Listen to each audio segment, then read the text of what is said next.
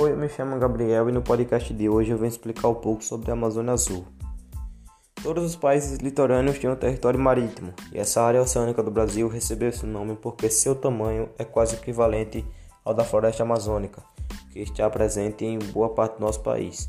O espaço marítimo brasileiro, chamado normalmente de Amazônia Azul, foi declarado como território do Brasil em um evento das Nações Unidas que discutiu os direitos do mar. A grande maioria das importações e exportações do país ocorre pelos oceanos, o que gera centenas de bilhões de dólares anualmente.